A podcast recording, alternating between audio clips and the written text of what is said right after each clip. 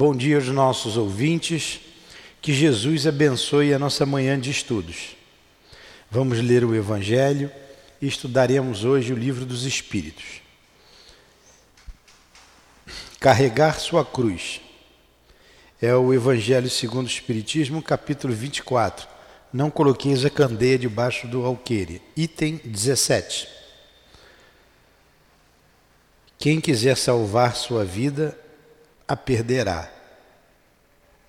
Sereis bem ditosos quando os homens vos odiarem, quando vos separarem, quando vos tratarem injuriosamente, quando rejeitarem o vosso nome como mal por causa do Filho do Homem.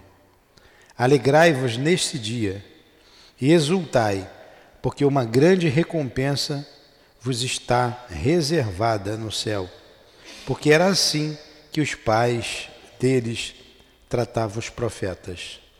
Lucas. Chamando para junto de si o povo com seus discípulos, ele lhes disse: Se alguém quer me seguir, que renuncie a si mesmo, que pegue a sua cruz e me siga, porque aquele que quiser salvar a si mesmo se perderá e aquele que se perder por amor de mim e do Evangelho se salvará. Com efeito, de que servirá a um homem ganhar todo o mundo e perder a si mesmo? Marcos, está em Marcos, Lucas, Mateus, em João. Aqui estamos, Jesus, buscando nos encontrar através do teu Evangelho e da doutrina espírita. Envolva-nos nesta manhã em nossa casa de amor, para que juntos, sentindo a tua presença, a tua vibração de amor, de esperança, a tua vibração de paz, possamos compreender melhor a doutrina espírita. Permita que o nosso Allan Kardec nos inspire, o nosso irmão Leon Denis, o nosso querido altivo, o diretor da nossa casa, as nossas queridas irmãs, a minha amada Lurdinha, todos juntos, Senhor, em torno do teu evangelho, em torno da doutrina espírita, todos que aqui estamos encarnados e desencarnados. Então, em nome da direção espiritual do SEAP, do nosso altivo, em nome desses espíritos que citamos, Leon Denis, Allan Kardec, em nome do nosso querido Eurípides Barçanufo, patrono desse estudo, em nome do amor, do nosso amor, em teu nome, Jesus, mas acima de tudo, em nome de Deus, é que damos por iniciados os estudos desta manhã. Que assim seja.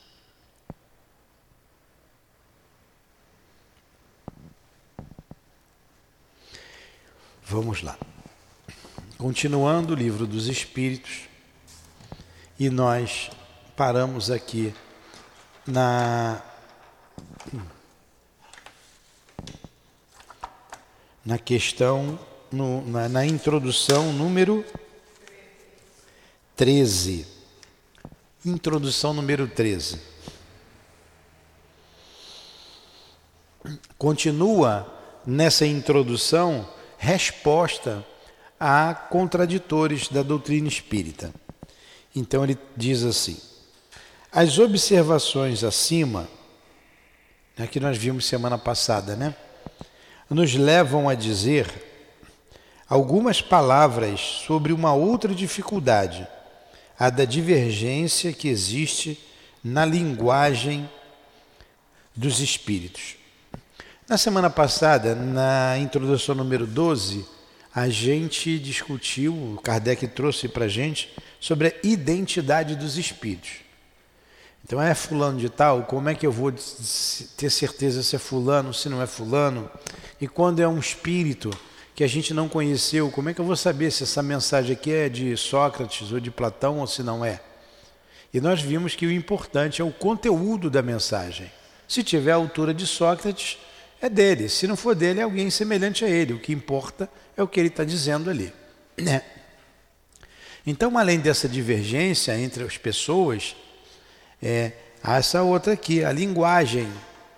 Né? Como é que os, os espíritos se, se, expressam em linguagem diferente? Vamos ver o que, que ele diz aqui.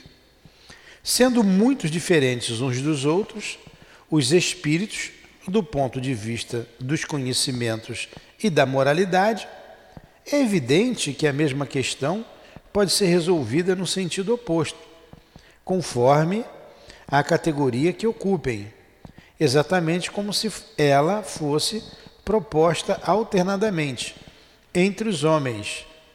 Há um sábio, há um ignorante, há um brincalhão de mau gosto. O ponto essencial, já o dissemos, é saber a quem nos dirigimos. Ficou bem claro, né? Se a gente encarnado é diferente, a gente vai morrer, a gente vai continuar diferente. Dependendo da elevação do espírito, ele vai se expressar de uma forma ou de outra. Por isso a divergência de linguagem.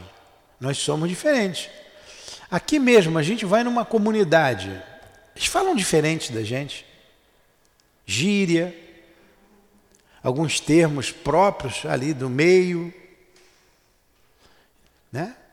Bem completamente diferente. A gente ver aqui a comunidade, as pessoas das comunidades vizinhas que vêm aqui, nós vamos lá também muitas vezes, eles falam diferente, tem uma maneira de se expressar diferente.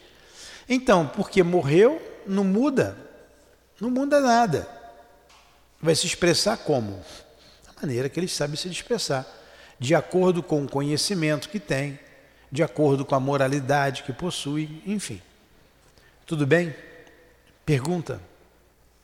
No question? Vamos lá.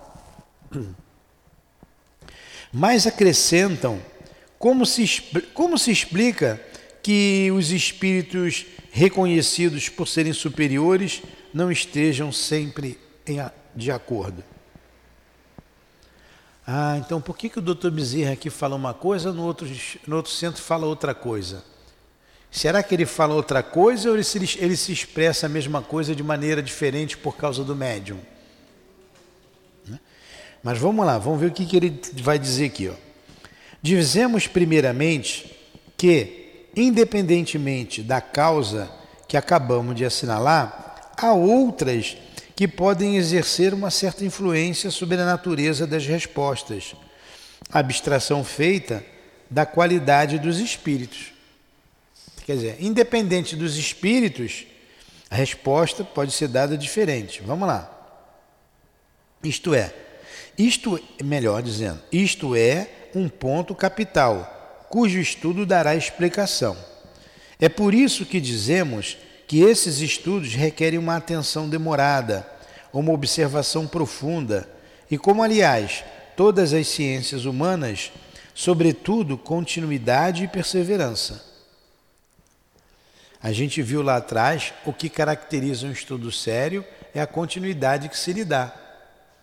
Tem que ter perseverança, tem que dar continuidade. Para a gente compreender bem a doutrina dos espíritos, a doutrina da vida. A gente faz uma faculdade aí de cinco anos, seis anos, sai de lá sem saber nada. Né? Tem, que, tem que praticar, ainda vai se especializar em determinados pontos. Como é que a gente vai querer saber a ciência da vida em, em um dia ou em um ano? Nem cinco anos, né?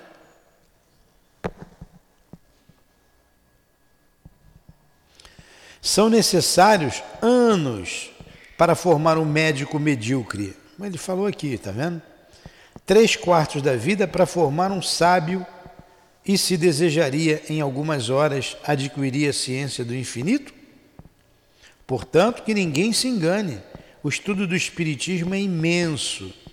Ele tem relação com todas as questões da metafísica e da ordem social. É todo um mundo que se abre diante de nós.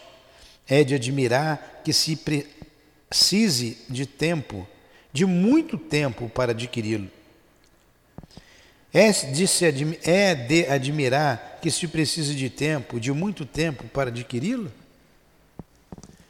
Então, como que a gente aprende? A gente está aqui todo dia falando da doutrina espírita e aprendendo. Depois de tantos anos, depois de décadas estudando a doutrina espírita, estamos aprendendo ainda.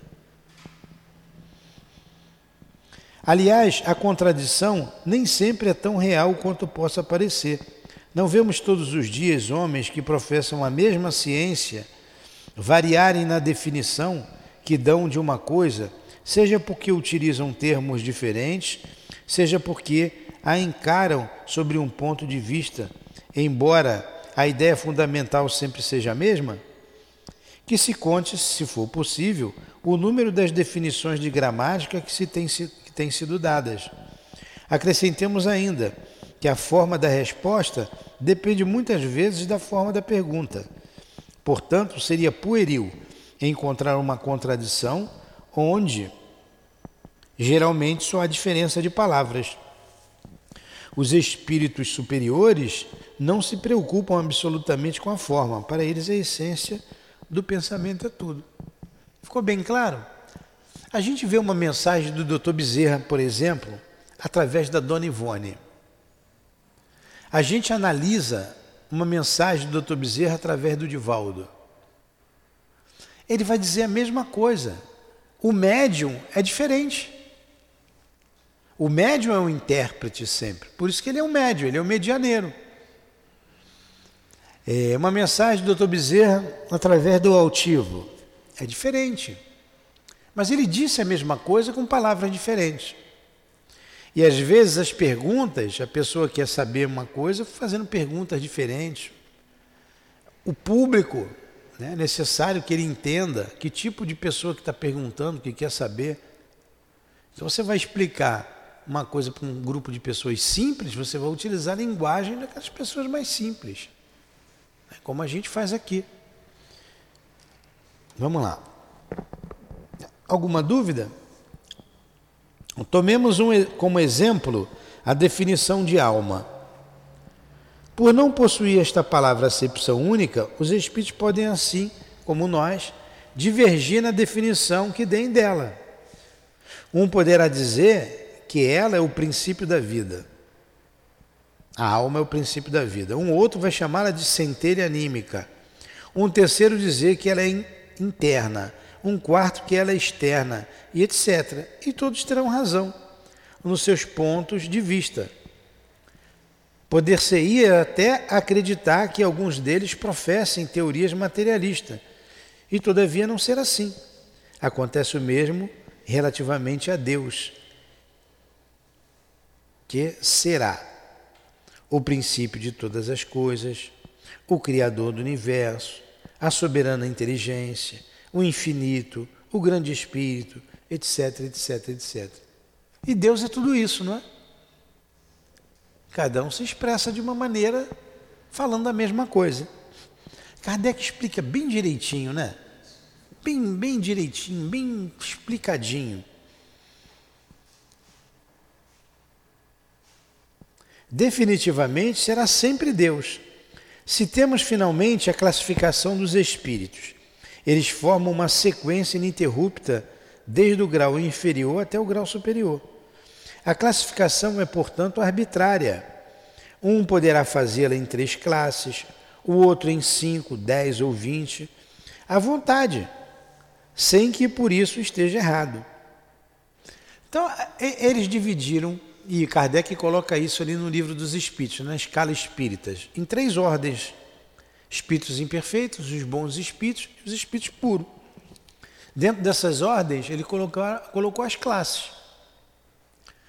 Cinco classes nos espíritos imperfeitos, quatro classes nos bons espíritos, classe única, espírito puro. Se um espírito dissesse assim, não são três ordens, são treze, botasse treze ordens, em vez de botar classe, colocaria ordem. Ordem dos espíritos impuros, que é a última classe, a décima classe dos espíritos imperfeitos, são os impuros. Ordem dos espíritos impuros. Ordem dos espíritos é, pseudo-sábios. Ele estaria errado? Não. Estaria definindo da mesma maneira, mudou a palavra. É isso que ele está dizendo. Poderia definir mais classes, mais, mais ordens, estariam todos certos. Então eles fizeram essa classificação e disseram, está lá bem escrito, nada tem de absoluto. Certa vez estávamos estudando sobre o livro dos médios, lá na. Já falei isso para vocês, lá no Centro Espírita Leon Denis, e o espírito Baltazar, através do altivo, ele acrescentou uma classe nos espíritos imperfeitos. imperfeitos. Ele chamou dos, dos espíritos vingadores os vingadores.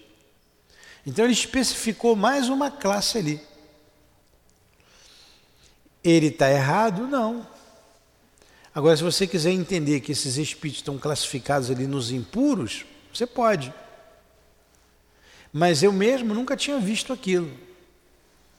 Os vingadores, ele definiu lá o que eram os espíritos vingadores. Vocês estão entendendo? Então fala a mesma coisa de maneira diferente. Dependendo do nosso alcance, tem que se explicar mais, detalhar mais. É, cada cientista tem o seu sistema. Os sistemas mudam, mas a ciência não muda. Quer se aprenda a botânica pelo sistema de Linné, acho que é Linné que fala, Linneu, Linné, ou Jussot, ou de Tonefort, ao meu francês, ao meu francês. Não se saberá menos botânica por isso. Deixemos, por de dar às coisas puramente convencionais mais importância do que merecem, para nos ater apenas ao que é verdadeiramente sério. Com frequência, a reflexão fará descobrir no que parece ser o maior disparate uma similitude que havia escapado a um primeiro exame. Ficou bem claro? Eu não conheço esse pessoal aqui que definiu a botânica, mas pelo que eles estão colocando aqui, definiram de maneira diferente a mesma coisa e todos estão certos. Entenderam então? Então não há divergência de opinião quando o espírito se expressa de maneira diferente, porque somos diferentes. Só isso. Não há dificuldade porque tem identificar a identidade. A gente vai pelo conteúdo da mensagem. Se for um espírito conhecido, a gente vai ter detalhes que a gente vai identificá-lo. Entenderam? Ficou bem claro? A identidade foi do capítulo 12. Capítulo 14. Passaríamos superficialmente sobre a objeção de alguns céticos a propósito de erros de ortografia cometidos por alguns espíritos, se ela não possibilitasse uma observação essencial.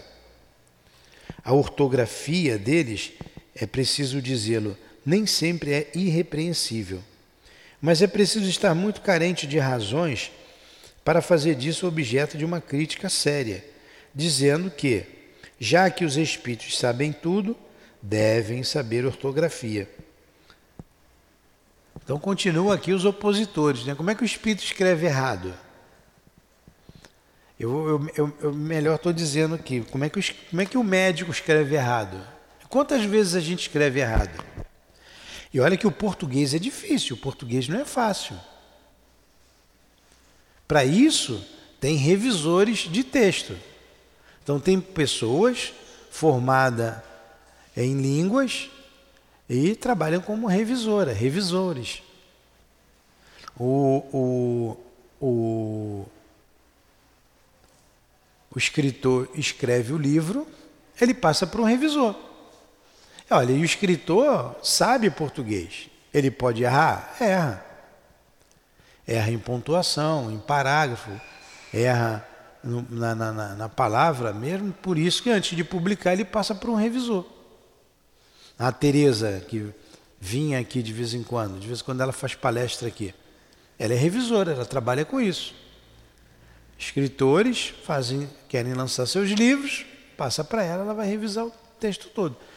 Algumas mensagens eu peço para ela revisar. Como ela era funcionária lá do CELD na época, todas as mensagens do altivo, ele passava para ela revisar. Passava a gravação para passar para o papel, que uma coisa é falada, outra coisa é escrita.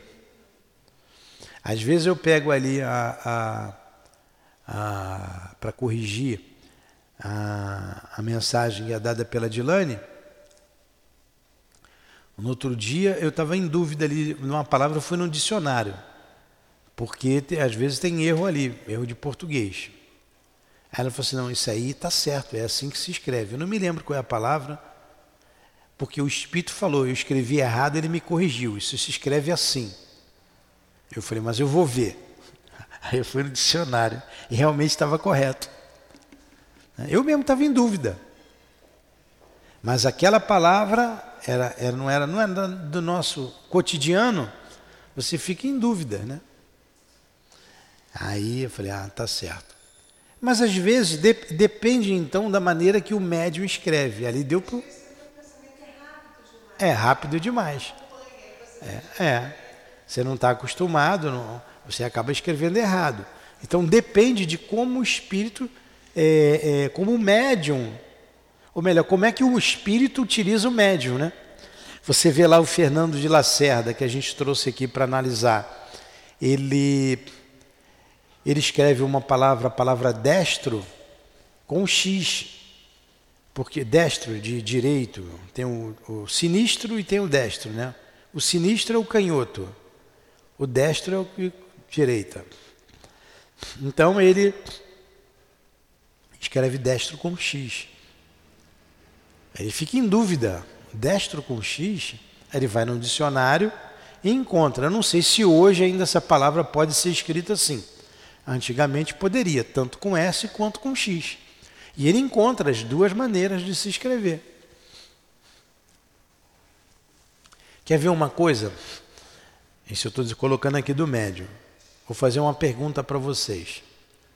Ó, no tempo que eu fazia cursinho para fazer concurso público, a gente aprendia muita coisa, né? As palavras, como é que se escrevem, é samamba, samambaia ou sambambaia?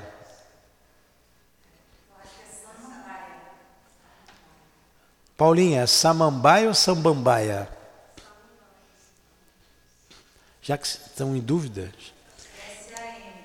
O Vascaíno. Então tá bom, não é Vascaíno. Se fosse Vascaíno, você ia acertar a pergunta. Como não é, como é flamenguista, eu vou fazer a pergunta. Vai passar vergonha. É, é camaleão ou cambaleão? Tá vendo? Se fosse Vascaíno, ia dizer assim: tanto faz, as duas formas estão corretas. Tanto quanto samambaia e sambambaia estão corretos. Mas não é do nosso cotidiano. Não é. Você tem uma sambambaia em casa, você fala sambambaia ou samambaia, você vai ver no dicionário as duas formas estão corretas. Aí você vai escrever, o espírito escreve, dita lá para você a mensagem. Você vai escreve. Depois você fica em dúvida, é samambaia ou sambambaia que ele diz aqui? Você vai no dicionário, você vai encontrar as duas formas. Mas tem palavras que você não, não sabe mesmo, não está no cotidiano, a gente não fala isso toda hora, né? não fala. Então você fica em dúvida. É bueiro ou boeiro? Essa não tanto faz, não. Flamenguista vai procurar, tá? Vamos lá. Entenderam isso, então? Aí está aqui. Aí ele diz aqui, né? É, o conteúdo é tudo, a forma não é nada. Livres da matéria, a linguagem que utilizam entre si é rápida como o pensamento, como você disse, Malu. Porque é pensamento a pensamento, então vem muito rápido na cabeça do médium. Visto que o próprio pensamento é que se comunica sem intermediário. Logo, eles não devem se achar à vontade quando são obrigados, para se comunicar conosco, a se servir das formas longas embaraçosas da linguagem humana e, sobretudo, da insuficiência e da imperfeição desta linguagem para exprimir todas as ideias. É o que eles próprios dizem. Também é curioso ver os meios de que se utilizam muitas vezes para atenuar esse inconveniente. Uma vez estava o Espírito ali, uma mensagem, aí a Dilane estava falando que o Espírito ele pensava muito rápido e ele não era daqui. Ele não era daqui. E ela não entendia às vezes o que ele falava. Ele falava meio é, enrolado, meio rebuscado. Ela não entendia as palavras direito. Ela estava tentando pegar. Nessa, tá, tá atenta no espírito, vai escrevendo, tá atento. Escreve errado. É, eu lembro lá do altivo dizendo quando o doutor Erma ia incorporar. Uma vez eu, eu que perguntei a ele, eu estava sentado, eu, eu, sentava sempre na primeira fileira lá no, no CELD. Prestava bem atenção nas palestras, na maneira que o altivo dava a mensagem, porque ela tinha a mensagem mediúnica no final da palestra, sempre tinha, no final da palestra de sábado à noite e de quarta-feira à noite. Eu ficava prestando atenção nele. Aí fiz algumas perguntas a ele numa aula lá. É porque uma delas foi essa: por que, que o Dr. Hermann, que era um, um espírito alemão, às vezes falava do jeito que eu estou falando aqui, o português claro, e às vezes falava um alemão carregado. Um alemão bem carregado. Que a gente tem que prestar atenção que as palavras saíam com muito R. Aí ele falou assim: é, às vezes o espírito vem na minha frente, mete a mão na minha cabeça e eu, eu vou falando, ele vai mexendo no meu cérebro e eu vou falando. Às vezes ele pega a minha garganta. Quando ele pega só a minha garganta, eu estou livre, eu mexo, eu me coço. Já falei isso para vocês, né? Que é psicofonia. Às vezes ele incorpora, ele vem por trás e me abraça. E eu vou falando. E quando ele me abraça, ele vem por trás e me abraça, às vezes o doutor Herman está tão junto de mim, tão coladinho. Aí eu digo para ele, doutor Herman, nem eu estou entendendo o que o senhor está falando. Nem eu estou entendendo, senhor se afasta um pouquinho. O altivo tinha essas coisas com ele, nem eu estou entendendo. Aí saía aquele alemão meio embolado. Então, é a maneira, é um instrumento que o espírito tem para se servir e, de acordo com o instrumento, ele vai se comunicar de uma forma ou de outra. Vai vir mais legível para a gente, né? ou não, dependendo da forma que ele se utiliza. Entenderam isso? Então vamos lá, vamos continuar.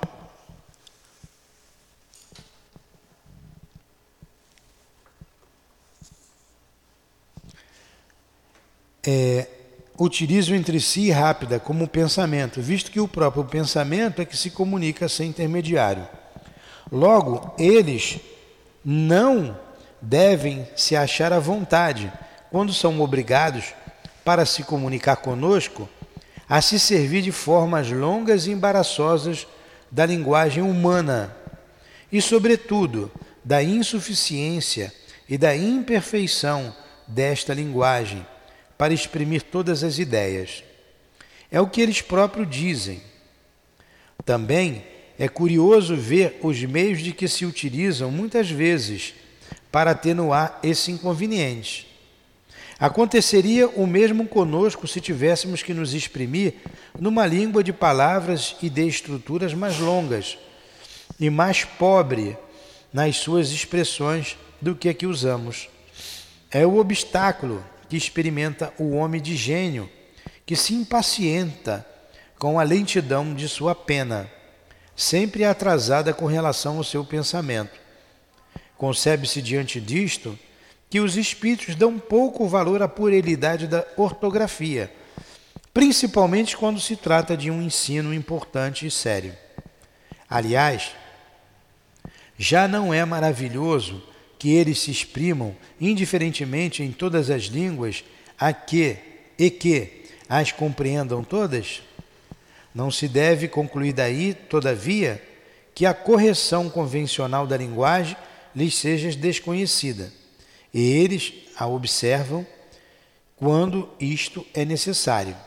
É assim, por exemplo, que a poesia ditada por eles desafiaria frequentemente a crítica do mais meticuloso purista, purista. E isto apesar da ignorância do médium. Então ficou bem claro aí nessa questão da ortografia. Ele, ele colocou aqui agora, né? A questão do médium, a questão de como ele se exprime. E o raciocínio é muito rápido. Eu estou pensando uma coisa, você está pegando o que eu estou pensando. Então o médium vai escrevendo rápido e ele às vezes se impacienta com isso. Bem claro isso? Question. No question. Pode ligar o ar-condicionado? Então preste atenção, hein? Ninguém dormindo. Eu já estou suando aqui. Entendeu? Entendeu? Tá bom.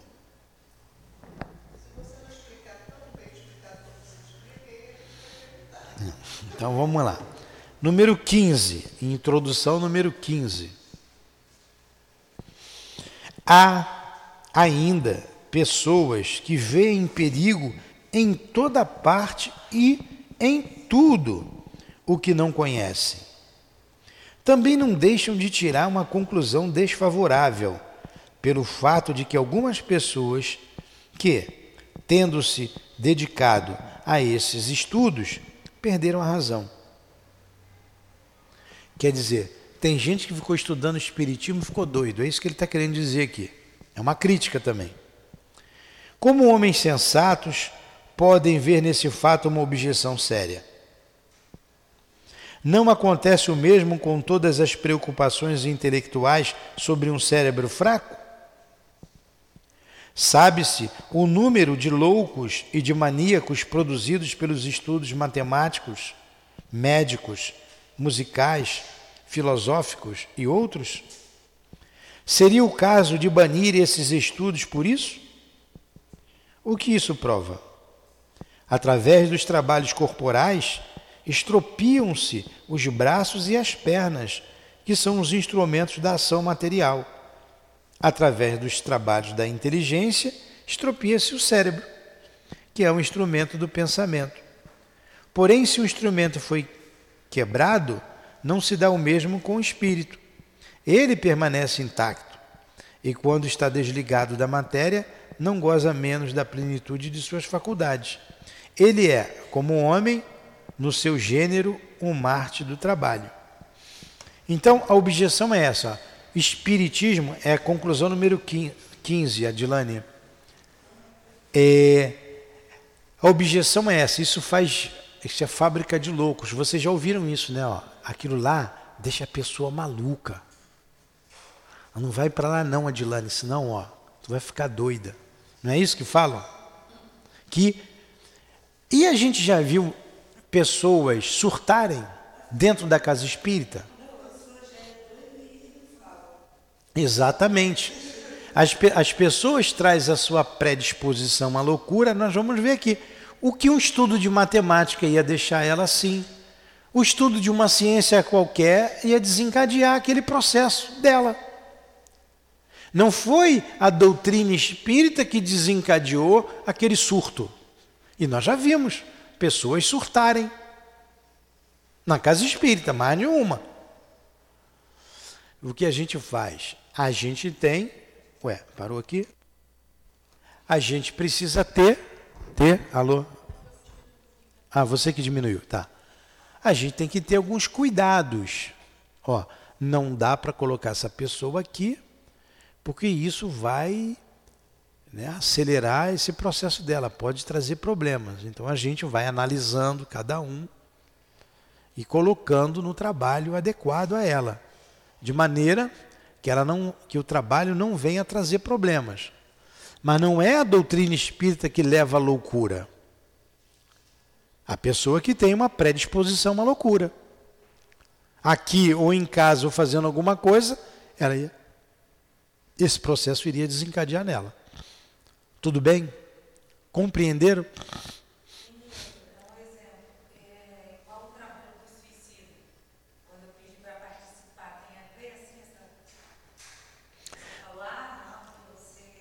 Não, ali não pode. Não, ali aquele trabalho ali não. Porque é um trabalho. É a mesma coisa. Ah.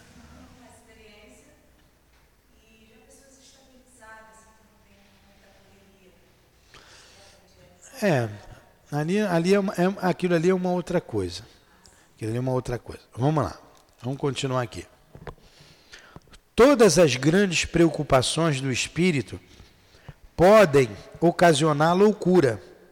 As ciências, as artes e até a religião fornecem seu contingente. A loucura tem como causa primeira uma predisposição orgânica do cérebro, olha aí, que o torna mais ou menos acessível a certas impressões. Havendo uma predisposição para a loucura, esta tomará o caráter da preocupação principal, que se torna então uma ideia fixa. Essa ideia fixa poderá ser a dos espíritos, naquele que com eles se ocupou, como poderá ser a de Deus, dos anjos, do diabo, da fortuna, do poder, de uma arte, de uma ciência, da maternidade, de um sistema político ou social. Não tem mãe que dá a luz e fica louca? Desencadeia ali a loucura. É provável que o louco religioso se tivesse tornado um louco espírita, caso o espiritismo tivesse sido sua preocupação dominante, como o louco espírita poderia tê-lo sido sob uma outra forma, conforme as circunstâncias. Pô, Kardec é muito claro, é muito objetivo, muito enxuto. Vou, o Conceição, vê se você lembra qual foi o livro que conta a história de um padre que ele enlouqueceu. E era um bom padre, todo mundo gostava dele. Ele sofreu uma obsessão muito séria e começou a cavar no fundo da igreja. E ele não parava de cavar. É no caso da Dona Ivone, né? No final. É isso mesmo.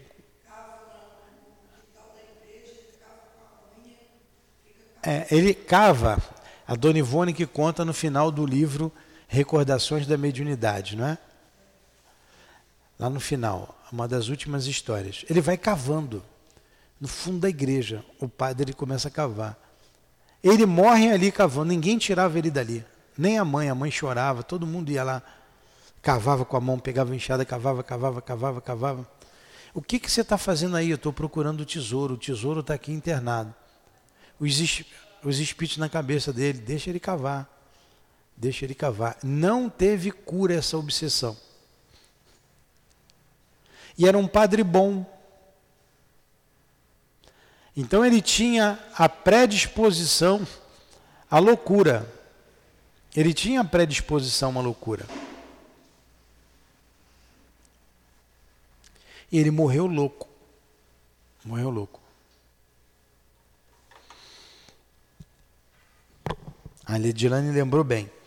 Dentre as causas mais numerosas de sobreexcitação cerebral, é preciso incluir as decepções, os infortúnios, as afeições contrariadas, que são ao mesmo tempo as causas mais frequentes de suicídio. O suicídio não é uma loucura? É uma loucura. Como é que a pessoa vai fazer um troço desse? Vai contra a lei de conservação, contra o instinto de conservação, vai contra tudo. É, não leva em consideração o amor que os parentes têm por ele. Então ele tem uma desilusão, uma ideia fixa e acaba se suicidando. Acaba levando ele à loucura. Então ele tinha uma predisposição para isso. Não é a religião que leva a pessoa à loucura.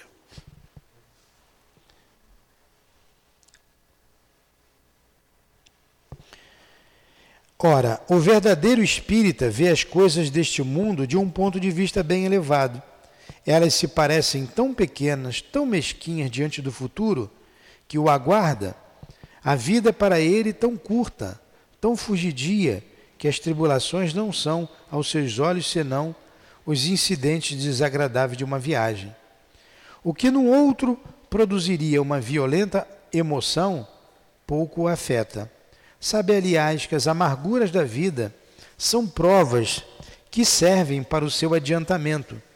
E se as, supor, se as suporta sem reclamar, porque será recompensado conforme a coragem com que as tiver suportado. Vocês desculpem aí meu erro de pontuação às vezes, eu já tenho que ir fazer um exame oftalmológico. E às vezes eu não enxergo o pontinho. Aí depois que eu volto, tinha um pontinho ali. Mas vocês estão entendendo, estou dando sentido o que eu estou lendo, né? Suas convicções lhes dão, portanto, uma resignação que o preserva do desespero e, por conseguinte, de uma causa contínua de loucura e de suicídio. Ele sabe, além disso, através do espetáculo que lhe proporciona as comunicações com os espíritos, a sorte daqueles que voluntariamente abrem, abreviam seus dias, e o quadro é bem próprio a fazê-lo refletir. Também é considerável o número daqueles que se divertem à beira deste declive funesto. Aí está um dos resultados do Espiritismo. Que os, que os incrédulos riam dele o quanto queiram. Desejo-lhes as consolações que ele proporciona a todos aqueles que se deram o trabalho de sondar-lhe as misteriosas profundezas. Como é que é seu nome, você que chegou agora? Eunice. Eunice, nós estamos estudando aqui o livro dos Espíritos. Nós estamos na introdução do livro dos Espíritos. E ele fez 17 ou 18 introduções, não é? 19. Deixa eu ver a última introdução aqui. São 17 introduções. E essa introdução, a de número 15 que nós estamos estudando aqui, é uma objeção que fazem ao Espiritismo, dizendo que o Espiritismo provoca loucura, que aqui é lugar de doido, que a gente fica doido com isso aqui. E Allan Kardec está refutando essas ideias. Ele está dizendo que a loucura é uma predisposição que a pessoa traz. Que ela podia surtar ou ficar louca dentro da doutrina espírita, dentro de uma igreja, dentro de uma ciência qualquer, da matemática, da medicina, ou seja lá o que for. Aí ele falou: não tem pessoas que enlouquecem e acabam se suicidando? Né, por um problema qualquer? Hã? Ah, dentro de casa, isso. Até dentro de casa a pessoa pode surtar. É isso mesmo. Entendeu? É isso que nós estamos falando aqui.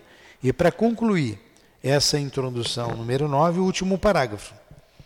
Entre as causas de loucura, é preciso ainda colocar o pavor e o do diabo. Desequilibrou mais de um cérebro. Entre as causas de loucura, é preciso ainda colocar o pavor e do diabo não, é, deve ser do diabo, tem um E aqui. O pavor do diabo, que desequilibrou mais de um cérebro. Quantas pessoas se desequilibram com medo do diabo? Tem, olha, tem religioso aí que tem um medo que se perde do diabo. Fala mais do diabo do que de Deus. Né? Você vai em alguns lugares aí, o cara só fala no diabo, no diabo, no diabo, no demônio, no demônio, no demônio. A pessoa fica surtada, daqui a pouco ela surta. Sabe-se o número de vítimas que foram feitas abalando-se mentalmente, fracas com esse quadro, que se esforçam para tornar mais apavorante através de horrendos detalhes. O diabo, dizem, só assusta as criancinhas. É um freio para torná-las bem comportadas. Sim, como o bicho-papão e o lobisomem. E quando não tem mais medo deles, ficam piores do que antes. E para atingir esse belo resultado, não se leva em conta o número de epilepsias causadas pelo abalo de um cérebro delicado. Então, aquelas pessoas que têm um cérebro delicado se abalam com isso.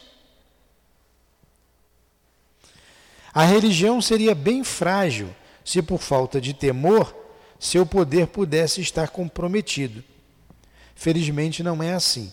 Ela tem outros meios de agir sobre as almas. O Espiritismo fornece-lhes meios mais eficazes e mais sérios, se ela souber utilizar em seu proveito. Ele mostra a realidade das coisas e neutraliza, desse modo, os efeitos funestos de um temor exagerado. Não é mesmo? Então a gente explica aqui de maneira bem clara, ó. Se você fizer isso, o resultado é esse. Sem falar no demônio, sem falar no diabo, sem falar que vai para o inferno. Porque isso não existe. Entenderam a, a, a refutação que Kardec fez, essas ideias? É, que o Espiritismo produz loucura, o medo do diabo, o medo do lobisomem, o homem do saco. Eu era criança, eu tinha maior medo do homem do saco. Eu, eu falo para vocês, né? Eu não me lembro, porque era criança, eu não me lembro. Mas meu pai dizia que eu tinha medo do gato. Porque ele dizia que o gato estava ali embaixo da cama. Ele me botava na cama para dormir, só se sair o gato vai te pegar. E eu tinha medo que me pela do gato. Aí, né, aí. Pois é. É, quando você sabe que não é verdade, perde a moral, né? É a mesma coisa, quando você sabe que o capeta não existe. Vamos lá dar para mais uma introdução? Não, vamos parar, né? Vamos parar, porque eu vou começar aqui a a nossa o livro A Gênese. Então vai faltar a introdução 16 e a 17, que a gente termina a semana que vem. Para não ficar que eu estou lendo muito, essas introduções é muita leitura e não tornar cansativo quem nos ouve de casa. Mas alguma pergunta? Faz.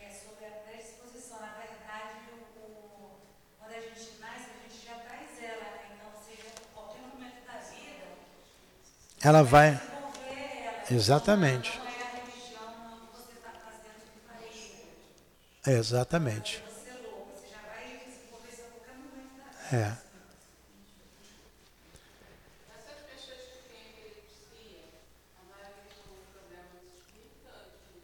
Não, a epilepsia é um problema orgânico, é uma é patológico, é uma doença. É, agora sempre tem ali espírito, sempre tem.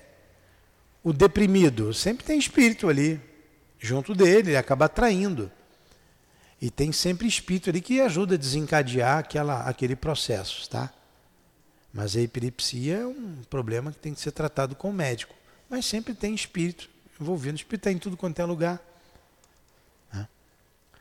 Então vamos fazer a nossa prece, agradecer Allan Kardec pela sua lucidez, por trazer de maneira tão clara, tão simples, o mundo espiritual, desvendando o mundo espiritual para todos nós, retirando esse véu que o obscurecia.